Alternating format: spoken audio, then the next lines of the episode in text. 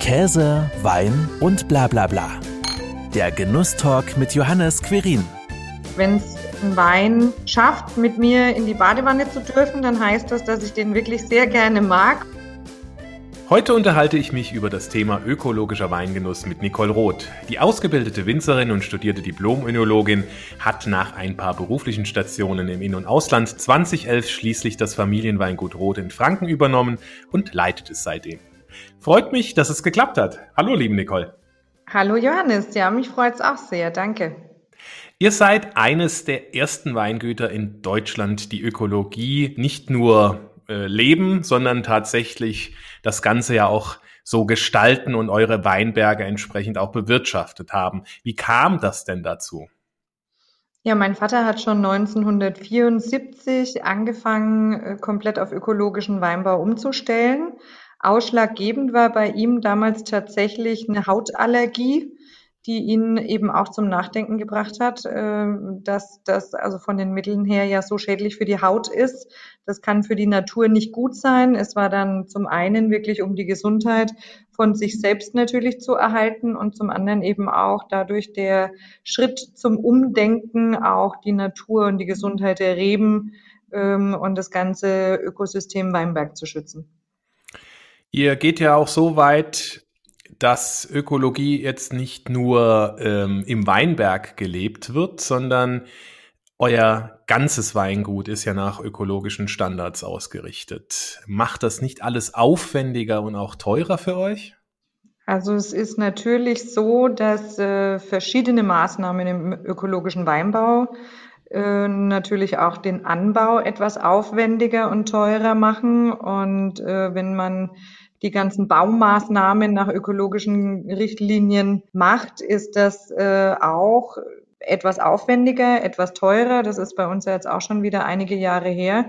Ähm, als die Standards noch nicht ganz so weit waren wie jetzt, ist aber für uns einfach eine Überzeugungssache, das dann eben auch zu tun, dass die Ökologie eben nicht äh, damit aufhört, welches Mittel darf ich im Weinberg verwenden oder nicht, sondern das ist eine Überzeugungsfrage, die wir seit 1974 leben, also meine Eltern natürlich äh, vorweg und ich bin damit groß geworden und insofern ist es eben nicht nur der ökologische Anbau, sondern das ist so ein ökologisches Verständnis, das sich bei uns in vielen anderen Bereichen einfach durchzieht.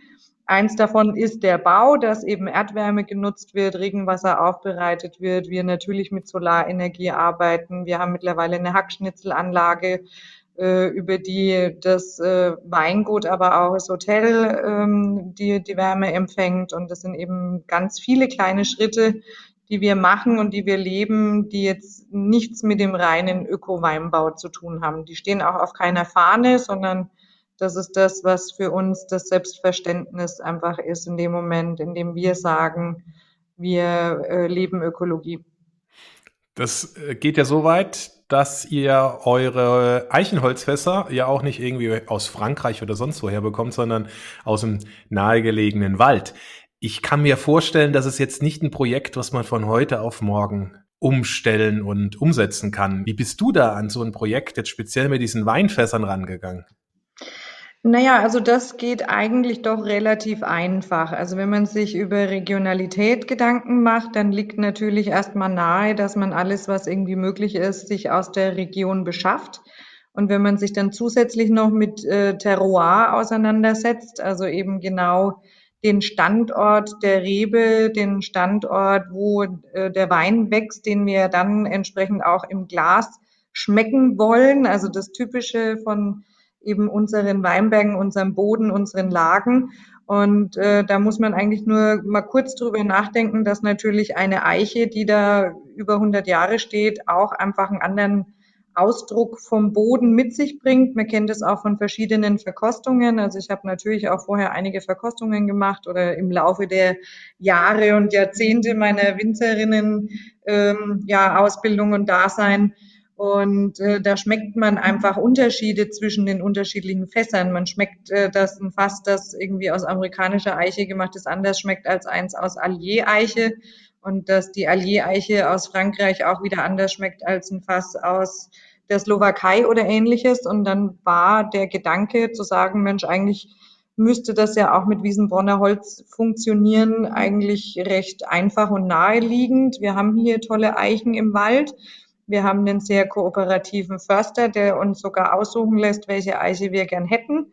Im Normalfall funktioniert das dann auch und die wird dann zur richtigen Mondphase geschlagen und dann liegt sie beim ähm, Fassbauer unseres Vertrauens und wartet darauf, dass es für uns ein Fass werden darf. Und das ist äh, so eine Sache, die macht die Geschichte für uns einfach rund. Also zum einen eben dieses regionale Verständnis und zum anderen eben auch diesen Terroir-Gedanken da im Wein dann auch wieder mit einzubringen.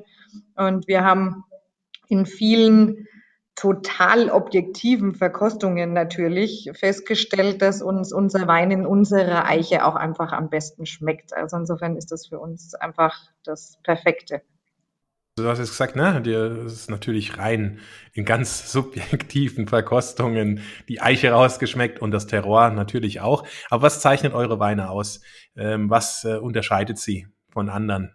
Also es ist so, dass die Weine ja auf Käuperboden wachsen. Der Käuper an sich ist einfach ein Boden, der schon mal sehr viel Struktur mitgibt, der viel Power mitkriegt, der ähm, einfach ja schon so eine gewisse Würze ähm, und auch Körper einfach grundsätzlich mitbringt, dann ist es so, dass ich denke, dass unsere Weine alle ähm, sehr geradlinig sind. Also das ist auch mein Ziel ähm, im Ausbau und natürlich vorher schon im Anbau im Weinberg, wirklich Weine zu erzeugen, die kerzengrad sind und die einfach äh, auch erkennen lassen, wo sie wachsen. Und ähm, ich denke, dass das durch die Art und Weise, wie wir anbauen, vielleicht noch ein bisschen besser möglich ist. Also ich käme nie auf die Idee zu sagen, Öko-Weine sind grundsätzlich die besseren Weine. Also das äh, wäre natürlich vermessen und das kann man so auch nicht sagen, weil einfach viele Faktoren mitspielen. Natürlich auch der Winter, ähm, und auch was im Keller passiert. Aber ich denke, dass Ökoweine die Chance haben, die besseren Weine zu sein, eben aufgrund dessen, dass sie dadurch, dass sie keinerlei Dünger kriegen, keinerlei Nährstoffversorgung von oben, ähm, Begrünung ist da ein ganz wichtiges Thema. Ähm, die werden bei uns jetzt, auch das ist jetzt nicht unbedingt Vorschrift im Ökoanbau, aber bei uns ist es so, dass die äh, Weine, die Reben, wirklich keinen Humus, keinen Dünger, ähm, nichts dergleichen im Weinberg bekommen. Das Einzige, was wieder in den Weinberg kommt, sind die Trester, also die ausgepressten Trauben nach der Ernte. Und ansonsten kommt von außen nichts in den Weinberg.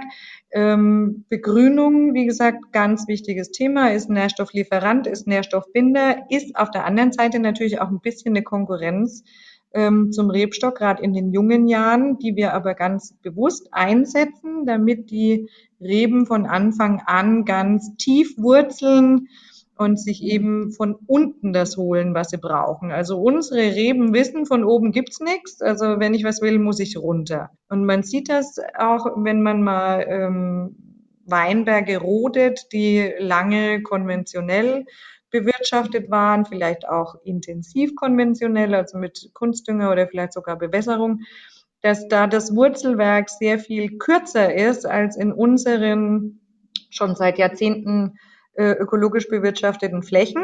Und das gibt natürlich auch mehr Weg, mehr Chance äh, für die Rebe in dem Wurzelwerk, durchs Wurzelwerk aus dem Boden, das Typische aus dem Standort rauszuholen, das Typische ähm, Terroir dann eben schmeckbar zu machen und dadurch eben auch einen Wein ins Glas zu bringen, der ganz klar aussagt, das ist rot. Also natürlich Franken, natürlich Kolper als nächster Schritt, dann gerne noch hier Schwarmberg-Region und wenn man dann noch schmecken kann, dass es rot ist, dann ist das das, was äh, wir wollen. Das ist das, was wir uns wünschen und das, was unsere Weine dann letztendlich auch auszeichnet.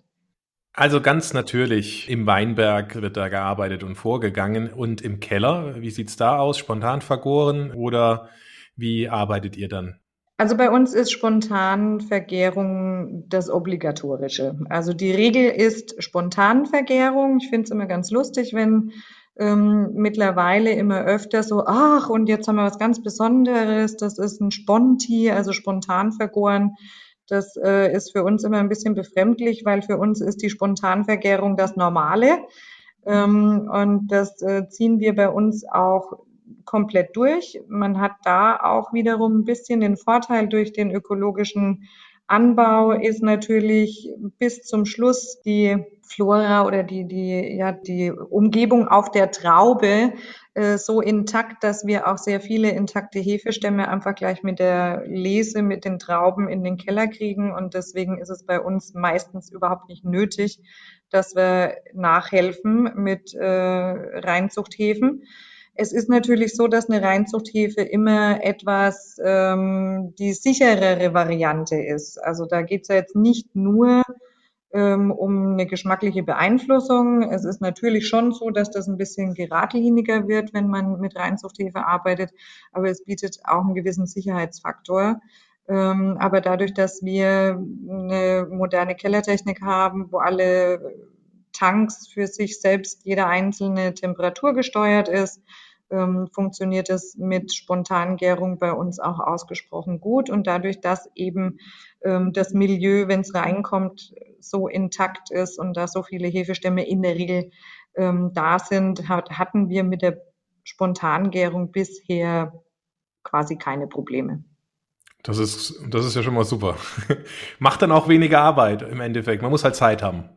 Man muss Zeit haben, man muss es kontrollieren. Also wie gesagt, Temperatur ist da auch ein ganz äh, wichtiges Mittel, weil die Temperatur eben auch ein bisschen die Stilistik äh, steuern kann. Wenn ich also eine, eine sehr schnelle, warme Gärung habe, werden ganz andere Aromen ausgebildet, als wenn ich eine etwas kühlere, langsamere Gärung habe. Und insofern muss man vorher halt auch wissen, welchen Weinstil man möchte und ob man eher dieses äh, frische ähm, fruchtbetontere möchte oder ob man bei anderen Weinen vielleicht auch eher diesen Schmelz möchte, wo dann vielleicht eine wärmere Gärung äh, auch von Vorteil sein kann. Du hattest eben Mondphasen bei der Fassherstellung erwähnt. Spielen die sonst auch noch bei euch eine Rolle in der gesamten Bewirtschaftung und äh, Verarbeitung? Ja, also wir versuchen viele wichtige Arbeitsschritte eben auch auf den Mond abzustimmen. Das geht natürlich bei einer Fläche von über 20 Hektar nicht bei allen Weinbergen und immer.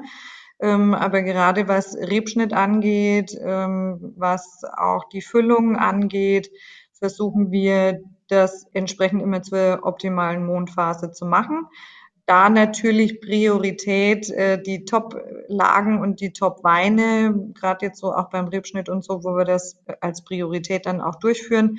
Wie gesagt, ab einer gewissen Größe geht das mit Sicherheit nicht mehr immer und für alle Flächen, weil der Rebschnitt, der dauert bei uns halt einfach sechs Wochen und äh, da können wir nicht immer nur in der entsprechenden Mondphase schneiden. Aber auf die Weinberge dann entsprechend ausgelegt beachten wir das auch, ja. Und das schlägt sich dann auch im, im Wein und im Geschmack nieder. Habt ihr da auch schon mal verglichen?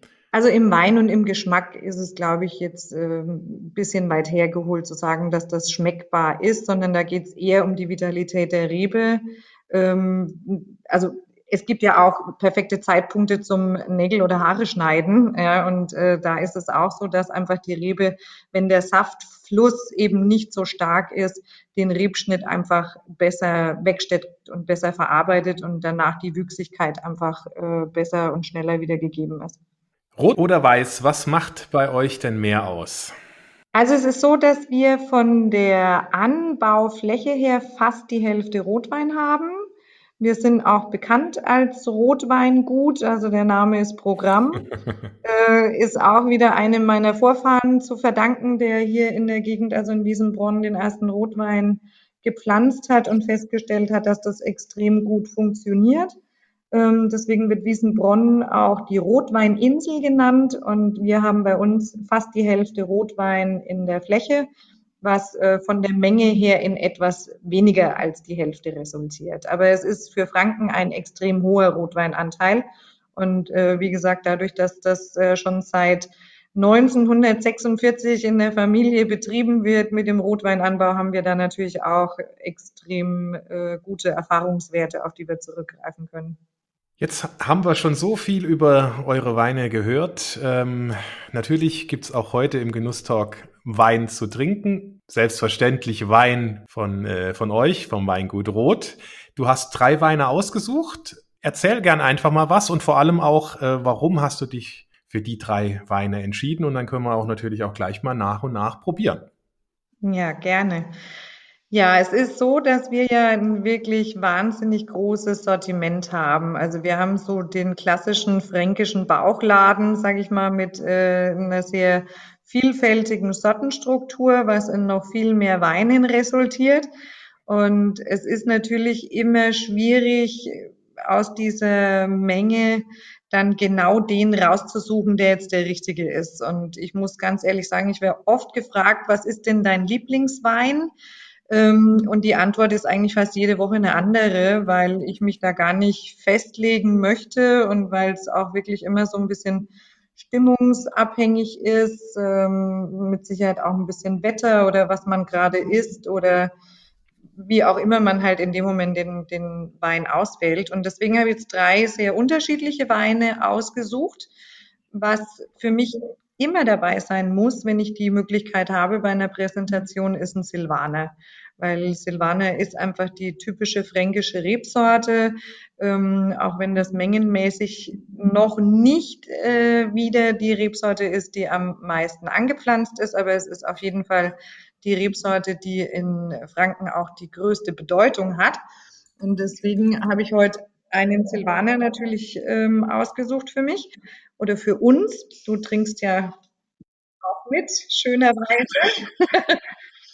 Und äh, das ist jetzt ein Silvaner Alte Reben. Also wir haben bei uns acht verschiedene Silvaner, ähm, trockenen Literwein, so den klassischen schönen Schoppenwein, einen etwas fruchtigeren Gutswein, mineralischen Ortswein, zwei verschiedene Lagenweine, dann unseren großen, den G vom Hellerberg, was unsere beste Lage ist, dann noch einen schönen gereiften Silvaner. Und heute habe ich die alte Reben aufgemacht. Das ist ein Wein von alten Reben, wie der Name schon sagt, wobei der Begriff ja nicht geschützt ist. Also ich finde es immer wieder erstaunlich, wenn ich von Kollegen höre ähm, alte Reben und wenn man dann fragt, ja, wie alt ist denn der Weinberg? Ja, 30 Jahre alt, wo ich mir denke, ja, das ist so bei uns, wo wir ne, so mit den Lagen anfangen. Also bis dahin äh, haben wir die Weine eher so als Guts- oder Ortswein im Angebot. In dem Fall ist das tatsächlich der älteste Weinberg in Wiesenbronn, der noch original bestockt ist, also noch von vor der Flurbereinigung.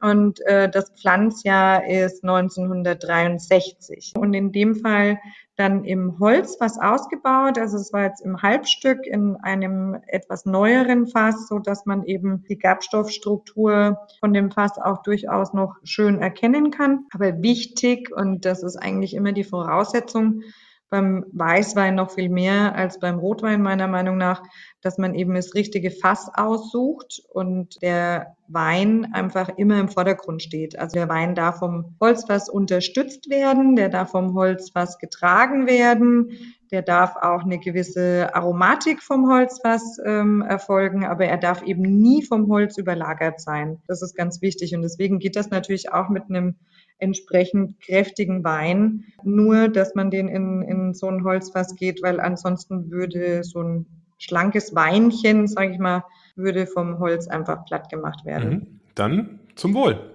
Ja, sehr zum Wohl. Man merkt, es ist ein kräftiger Weißwein, den setze ich auch gerne bei Menüs zum Beispiel ein als Rotweinalternative. Also wenn wir bei uns im Weingut oder auch außer Haus ähm, Weinmenüs haben, dann ähm, habe ich den ganz gerne zum Hauptgang auch mal zu einem eher sogenannten klassischen Rotweingericht, weil er einfach die Kraft mitbringt und die Struktur, dass er auch kräftige Gerichte einfach gut stimmen kann. Ja, also hat, eine, hat natürlich auch eine gewisse, gewisse Säure, klar. Ähm, und äh, die Mineralik schmeckt man aber auch schön raus. Genau. Wie du es auch beschrieben hast. Ne? Also da merkt man schon, dass das alte Reben sind. Mhm. Es ist halt also für mich immer wieder faszinierend, muss ich sagen, wie vielfältig der Silvaner auch einfach ist. Der ähm, hat eine wahnsinnige Bandbreite was man aus ihm machen kann. Also der geht wirklich vom äh, leichten, trockenen Schoppenwein, wie gesagt, bis zu was, zu sowas kräftigen ähm, aus dem Holz. Für mich muss Silvaner trocken sein, außer wir bewegen uns jetzt irgendwie im edelsüßen Bereich, ähm, so ab Beerenauslese aufwärts oder so, aber machen wir bei uns im Weingut jetzt nicht aus Silvaner. Und als was ich auch sehr gerne trinke, ist Sekt. Für Sekt eignet sich der Silvaner auch extrem gut. Dann haben wir hier einen Rosé, den mhm. Badewannenwein. genau. ja, also du siehst ja jetzt das Etikett, unsere Hörer leider nicht. Richtig. Ist mal wieder so eine, ähm, ja, mein Vater würde sagen, Schnapsidee von mir gewesen. vielleicht, genau, vielleicht kurz. Es liegt eine Dame in der Wanne und hat ein Gläschen Rosé in der Hand. Genau. Ähm, das ist äh, unser neuer Rosé, ähm, ist bewusst in dieser frisch fruchtigen ähm, Art auch ausgebaut. Der ist auch sehr leicht mit 11,5 Prozent, also wirklich so ein richtig schöner Sommerwein, also ich mag ja eigentlich so diese klassischen Begriffe nicht. Für mich ist Badewannenwein schon immer die Auszeichnung gewesen für meinen aktuellen Lieblingswein, weil äh, wenn es ein Wein schafft, mit mir in die Badewanne zu dürfen, dann heißt das, dass ich den wirklich sehr gerne mag und mich äh, in meiner privaten Relax-Zeit eben dann daran erfreuen kann. Und deswegen war es eigentlich längst überfällig, dass es endlich mal einen Badewannenwein als solches auch bei uns im Weingut gibt. Und ähm, ja, wie gesagt, ist eine meine Ideen, die ich so immer wieder habe. Also es ist ja eigentlich wirklich ein Privileg, wenn man ein Weingut hat und das alles begleiten darf. Also vom Anbau im Weinberg. Ich darf ja sogar oder muss sowohl als auch aussuchen, was gepflanzt wird. Ich kann entscheiden, was draus gemacht wird. Ich kann entscheiden, wie der Wein schmecken soll und äh, eben auch, wie er heißen soll. Und äh, deswegen ist es immer schön, dass man solche Ideen dann auch umsetzen kann und ab und zu mal kreativ wird, auch mit sowas. Und wir haben festgestellt, dass äh, offensichtlich viele wirklich genau auf den Wein gewartet haben, weil der läuft wie verrückt. dann probieren wir ihn doch mal gleich. Schmeckt so, wie du ihn beschrieben hast. Fruchtig, leicht, süffig. Genau. Balkon oder in der Badewanne, also egal wo, kann man den sehr gut bei dem herrlichen Wetter wie heute auch ähm, dann genießen. Du hast gerade gesagt, das ist jetzt so eine Idee von dir gewesen. Ne? Wie ist das denn überhaupt? Ich stelle mir das manchmal schwierig vor, in ein Familienunternehmen reinzukommen und, und es dann auch zu übernehmen. Wie reagiert denn dein Vater, der ja auch noch im Betrieb mitarbeitet, auf solche Ideen und Veränderungen? Ist das immer leicht, sowas umzusetzen oder gibt es dann da auch Diskussionen und, und Kämpfe? Also es ist insofern leicht, als dass, ähm, also mein Vater sagt immer, du hast als Kind, hast mich als Kind schon immer um Finger gewickelt und das kannst heute auch noch. Ähm, und insofern ist es eigentlich so, dass ich halt entscheide und dann wird's gemacht. Und er hat da mit Sicherheit manchmal Bedenken schon gehabt und äh, zum Glück auch immer gute Ratschläge und Tipps. Aber ich glaube, er hatte bisher noch nie das Gefühl haben müssen, dass ich jetzt irgendeine Fehlentscheidung getroffen habe. Und gerade solche Ideen, also so mit den Weinen, habe ich ja immer wieder mal was Neues auch schon gemacht. Das hat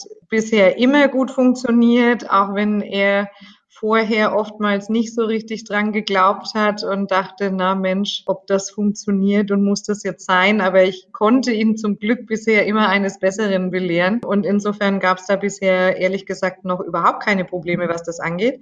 Und ansonsten ist es auch so, dass wir da wirklich sehr harmonisch zusammenarbeiten. Voraussetzung ist natürlich, dass man ähm, gleiche Qualitätsvorstellungen hat. Das ist, glaube ich, das Entscheidende. Das Thema Öko war nie ein Thema, weil das für mich selbstverständlich war, das weiterzumachen. Und ansonsten bin ich extrem dankbar, dass er wirklich auch noch so aktiv im Weinberg dabei ist und da auch noch federführend einfach mitarbeitet. Zum einen ist es natürlich seine Leidenschaft. Insofern freut es mich, dass er auch noch so fit ist und das alles machen kann und auch möchte. Und zum anderen ist es natürlich so, dass das ein Erfahrungsschatz ist, den kauft man sich nicht ein. Also 46 oder 47 Jahre Öko, das hat keiner in Deutschland und äh, da findest du auch niemanden, der dir das irgendwie adäquat ersetzen kann. Insofern toi, toi, toi und ich hoffe, dass es noch möglichst lange äh, möglich ist und ihm auch noch möglichst lange Spaß macht, dass er mitarbeitet, weil den Generationenkonflikt, den gibt's bei uns nicht. Und das ist vielleicht auch ein bisschen der Vorteil als Mädchen, dass man nicht das Gefühl hat, man muss jetzt irgendwie in die Fußstapfen treten und muss es besser machen als der Vater, sondern ich mache es halt auf meine Art und es gibt mit Sicherheit viele Dinge, die jetzt anders sind, als das bei ihm lief. Aber wie gesagt, bisher läuft alles rund und alles gut und insofern kann ich, glaube ich, so weitermachen. Wie hast du denn deinen eigenen Stil entwickelt und auch gefunden? Also mir war wichtig, dass ich nach meiner Ausbildung zur Winzerin und Studium in Geisenheim dann eben auch noch äh, recht lang Erfahrung sammeln konnte. Also ich war ja ziemlich lang eigentlich noch äh, ja in der Weltgeschichte unterwegs, um da auch verschiedene Stationen zu durchlaufen. Ich habe in der Zeit viel probiert. Ich habe ähm, auch natürlich andere Weingüter kennengelernt, ähm, habe mich auch immer sehr mit der Marketingseite auseinandergesetzt, weil, wie gesagt, Qualität ist Voraussetzung und die bestmögliche Qualität ins Glas zu bringen, das äh, ist natürlich der oberste Grundsatz und die, und die oberste Maxime, die erfüllt werden muss. Äh, nichtsdestotrotz ist es, denke ich, auch wichtig, ein Auge und ein Ohr am Markt zu haben, um zu sehen, zum einen, was macht die Konkurrenz oder die Mitbewerber und zum anderen natürlich auch, was wird denn gerne getrunken, weil es ist immer schön, wenn man sich selber über seine Weine auseinandersetzt und sich selber beweihräuchert und äh, man stellt dann fest, dass das gar nicht das ist, was der Kunde trinken möchte oder dass der Kunde vielleicht auch ein ganz anderes Verständnis hat. Ähm, und insofern ist es, denke ich, so, dass man schon seinen Stil haben muss. Äh, ich bin tatsächlich, was die Weine angeht, äh, noch ein bisschen trockener geworden, also vor allem im Weißweinbereich. Die roten sind bei uns schon immer grundsätzlich trocken und durchgegoren gewesen. Aber im Weißweinbereich habe ich da tatsächlich die meisten Weine ähm, noch etwas in die trocknere Schiene gelenkt.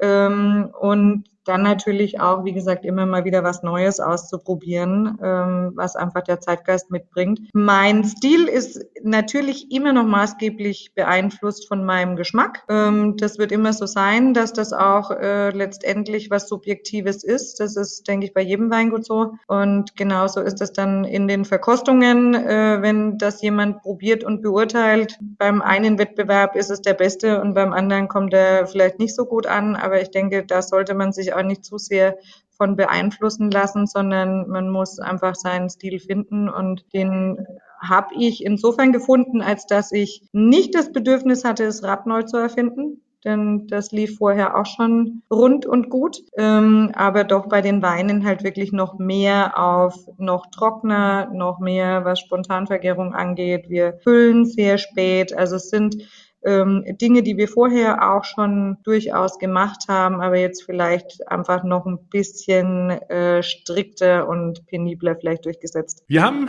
ja noch einen dritten Wein.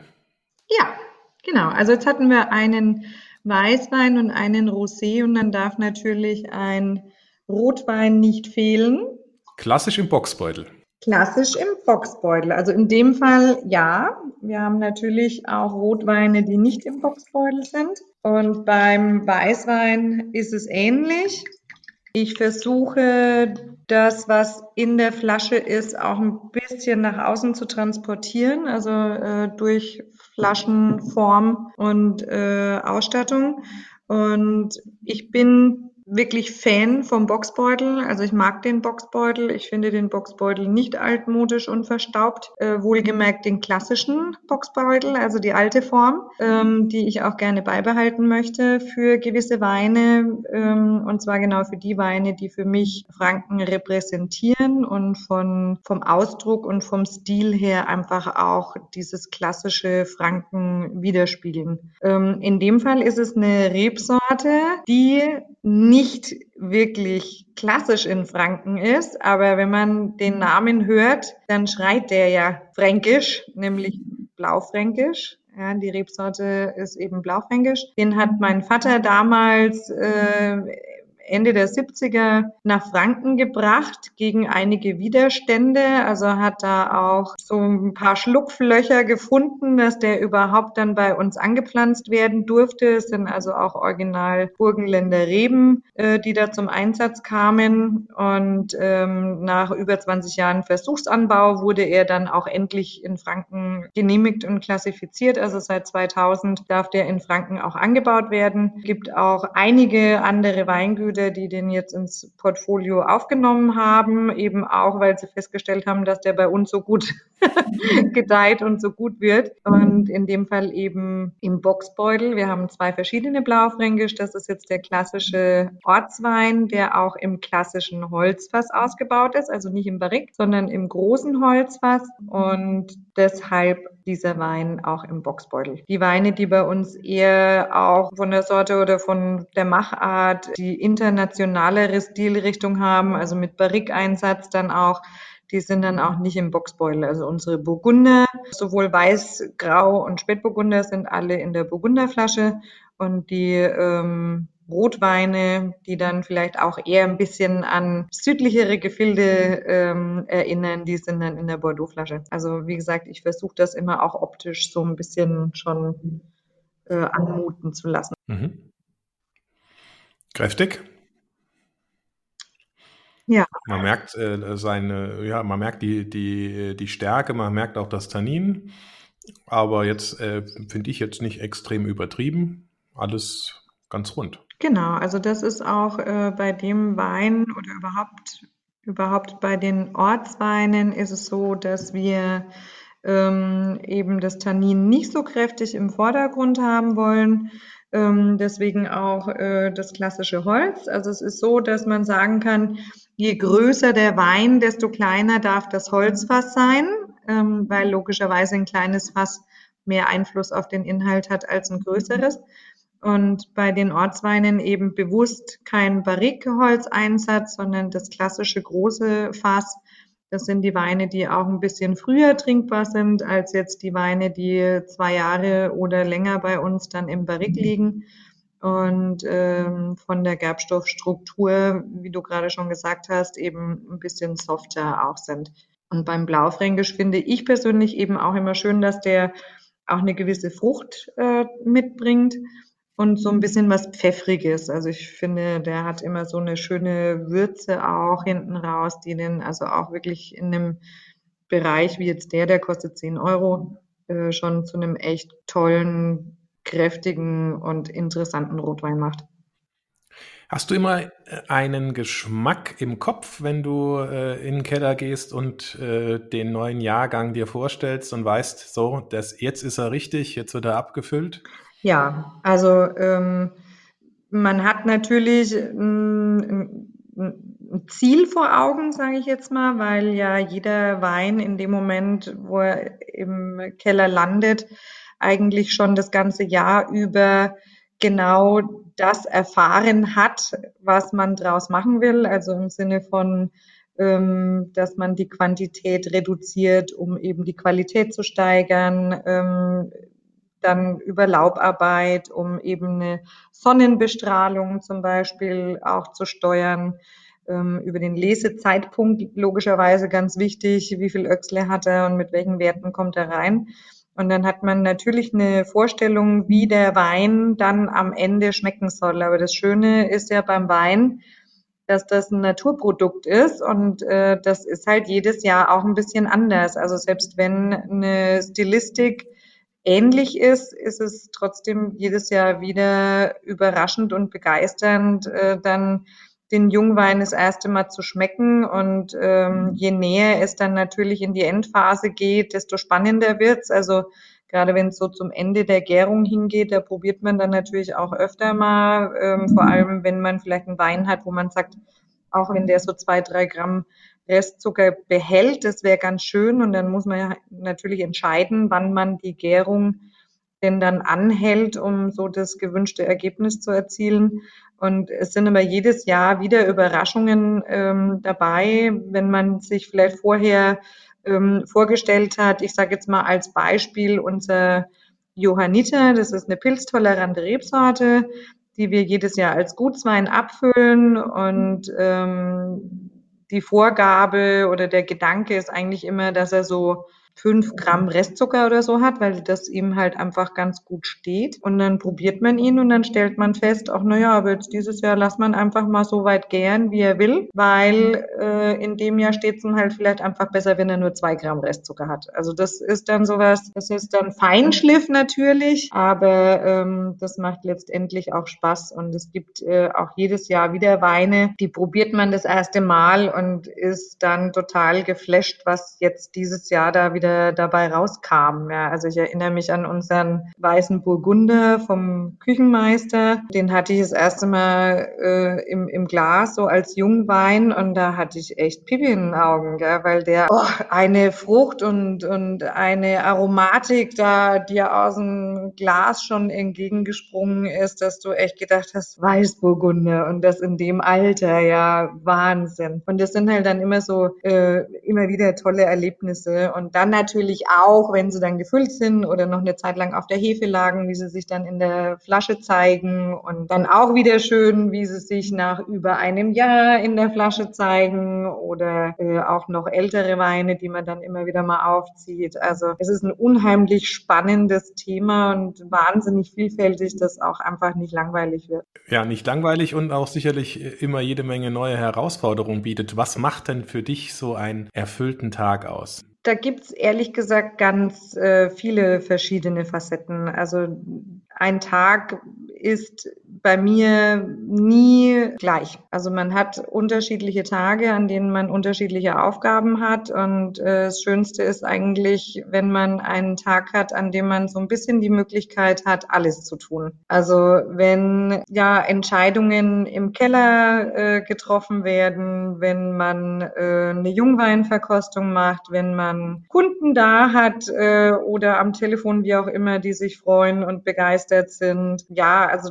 da gibt so viele Möglichkeiten, genauso umgekehrt jetzt bei dem Wetter. Ja, wir sind jetzt mit dem Rebschnitt noch in den letzten Zügen und bei dem Wetter draußen zu stehen und äh, dann zu sagen, so, das habe ich heute geschafft, um zurückzugucken. Das ist auch unheimlich erfüllend. Also das ist, ähm, wie ich schon gesagt habe, es ist ein Beruf, der einem unheimlich viel gibt. Also natürlich auch abfordert, aber ich glaube, das ist bei vielen Berufen so, gerade wenn man selbstständig ist, aber der einfach unheimlich viel gibt und ähm, dass man wirklich von Anfang, also vom Pflanzen bis äh, zum Produkt im Glas dabei ist, das äh, ja, das ist einfach echt klasse.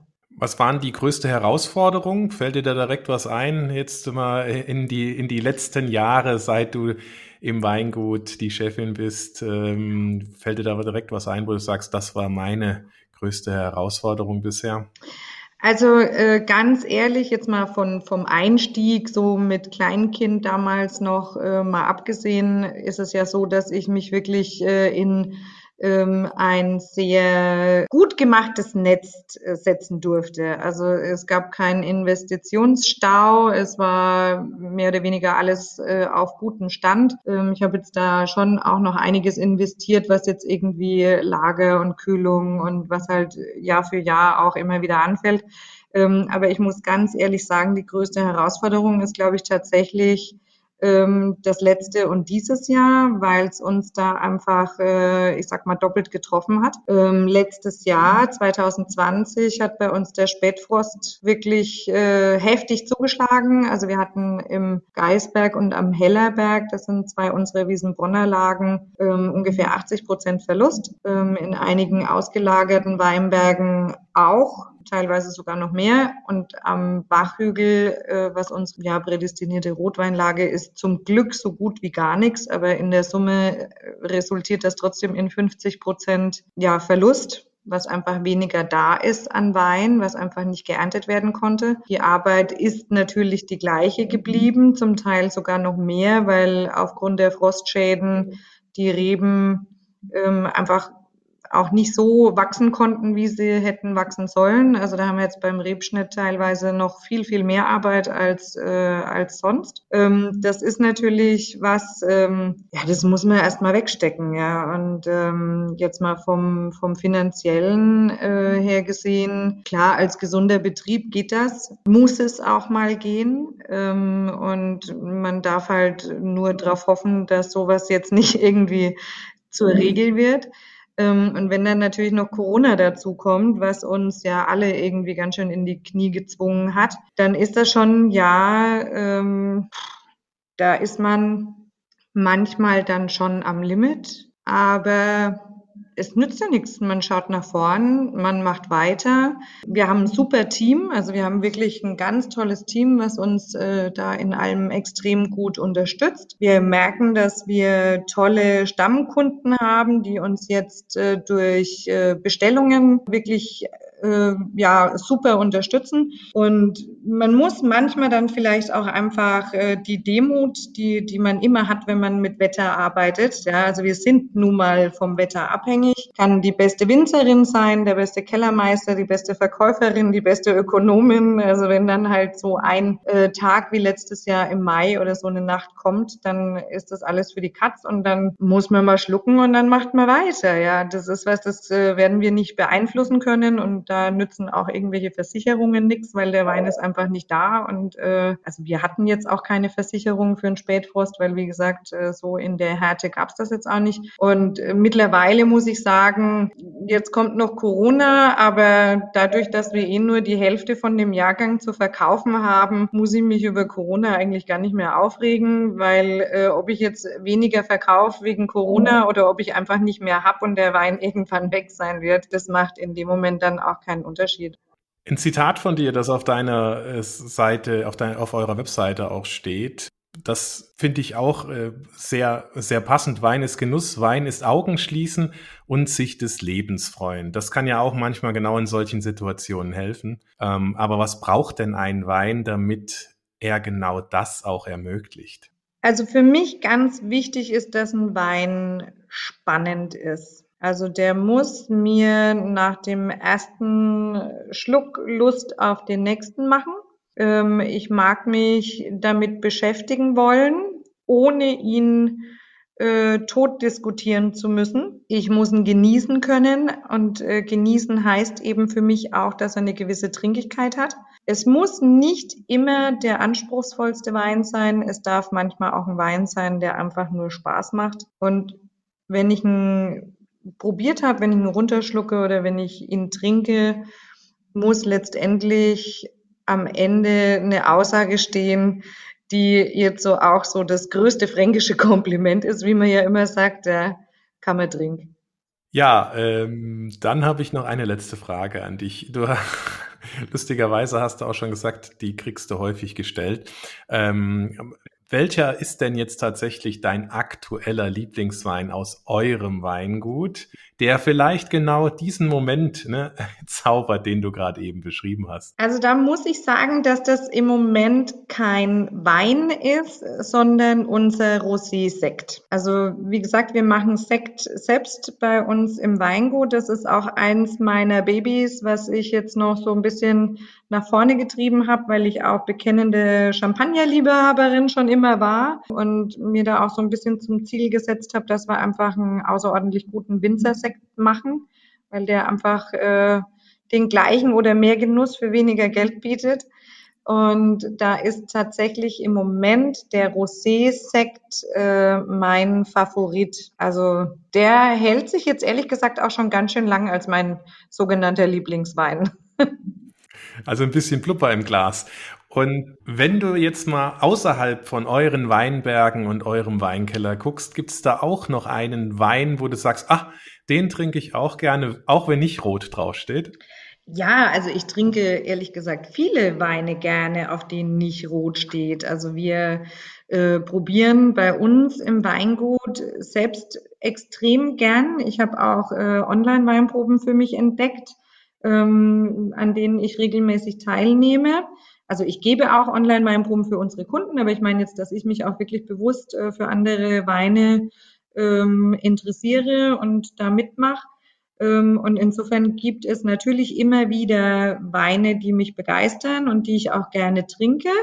Ähm, auch da fällt mir tatsächlich als erstes ein Sekt ein.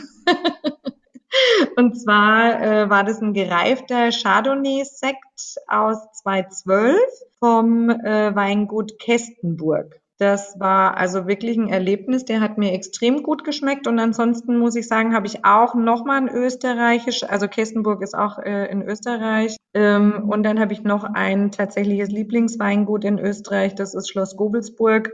Ähm, da habe ich einige Weine, auch ältere schon, ob das jetzt Ried Lamm ist oder ähm, Steinsetz und äh, auch durchaus gerne mal was gereifteres. Am liebsten grüner Veltliner, das trinke ich also auch sehr gern.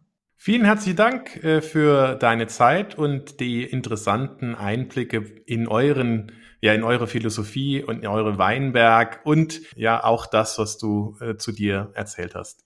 Danke dir. Schön, dass ich dabei sein durfte. Das war Käse, Wein und bla bla bla. Der Genusstalk mit Johannes Quirin. Dir hat dieses Gespräch gefallen? Dann abonniere den Podcast, um keine neue Folge zu verpassen. Bis zum nächsten Mal.